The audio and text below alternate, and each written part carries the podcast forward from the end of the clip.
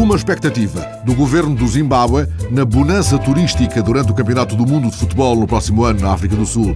Na edição eletrónica do Guardian, vem hoje a previsão de funcionários do turismo de Harare de que o Zimbábue, cuja economia está em ruínas, possa obter receitas de 100 milhões de dólares com o afluxo de visitantes a lugares turísticos tão interessantes como Vitória Falls.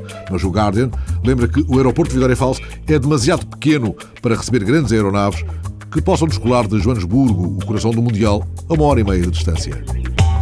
Um fator de progresso, a defesa do património. A edição eletrónica do País retém as palavras de Juan José Ramírez, presidente da prestigiada Fundação César Manrique de Lanzarote, ao receber o prémio da Real Fundação de Toledo. Por paradoxal que pareça, defender o património converteu-se num fator de progresso, numa atitude progressista, ou seja, de criação de possibilidades de futuro.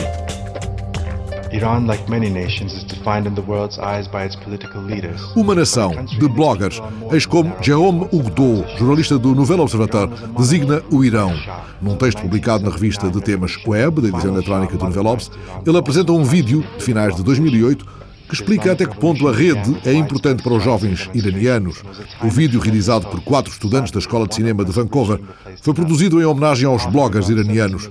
Num país dirigido por islamistas, escreve Ordo, um país onde metade dos 70 milhões de habitantes tem menos de 25 anos. A internet representa um dos poucos canais onde se podem exprimir opiniões livremente.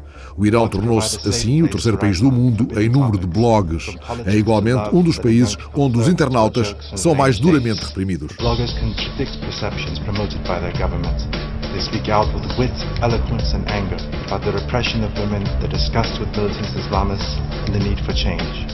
Some brave bloggers even risk imprisonment by writing under their real names. Despite state opposition, the number of blogs continues to grow, offering a place where dreams and courage defeat fear. Iranian blogs are the true voice of the next generation. They are nothing less than a revolution within the revolution.